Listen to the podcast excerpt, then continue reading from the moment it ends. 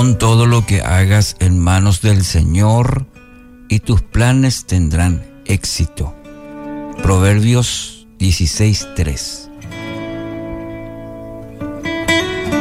Bueno, si no consideramos a Dios como aliado principal en nuestros proyectos, difícilmente tendremos verdadero éxito. Pero cuidado, el concepto que tengamos de éxito es de vital importancia. Si vemos como parámetro lo que el mundo ofrece, con todos sus deleites, como dice la palabra, estamos mal enfocados. Dios quiere guiarnos a una vida de propósito, al éxito de Dios. Para eso debemos renunciar a muchos pensamientos, pensamientos egoístas que invaden nuestra vida. Sí, fíjese, eh, mayormente nuestra vida eh, rige en función a mi trabajo, mi estudio, mi familia, mis posesiones, mi casa, mi talento, todo mío. ¿No le está robando el crédito a Dios que lo creó, quien le da la vida, quien le da los talentos? Texto de hoy nos, nos desafía. Pon todo lo que hagas en manos del Señor. Le repito, pon todo lo que hagas en manos del Señor.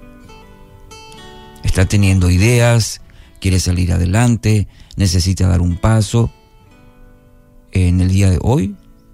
Bueno, entonces consulte con, con el Padre Celestial. Esa es la decisión más sabia que puede hacer.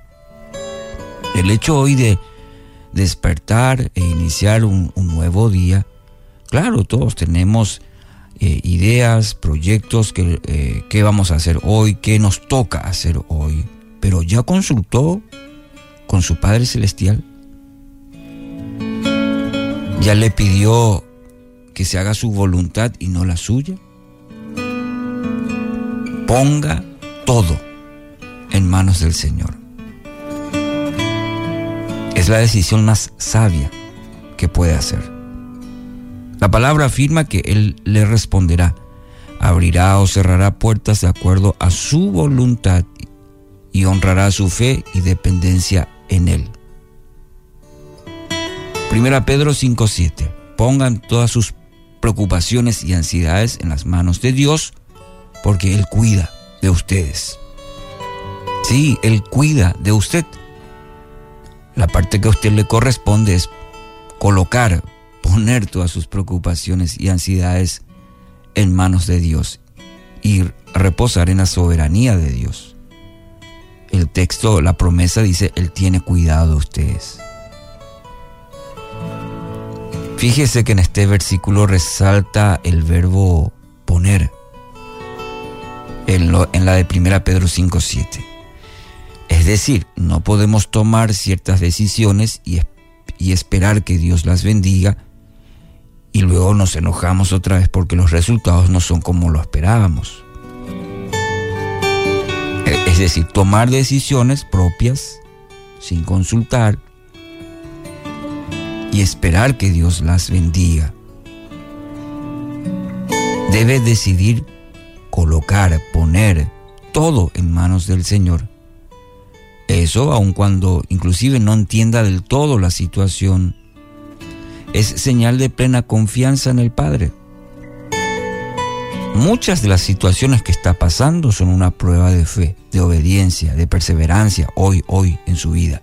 Así que siga confiando, siga esperando en Dios. Aunque se tardare, su respuesta va a llegar. Y va a poder disfrutar de la bendición del Padre. Va a poder disfrutar de esa bendición de haber esperado, de haber confiado en Dios. Querido oyente, el éxito a la manera de Dios es muy diferente a la, a la nuestra. Es de sabios entonces y de obedientes dejarnos guiar por sus planes, por su mediante su Espíritu Santo a descansar en la soberanía de Dios. Solo así vamos a experimentar el verdadero éxito. Así que hoy quiero animarle.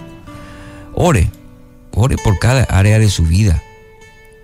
Todos los planes que tenga.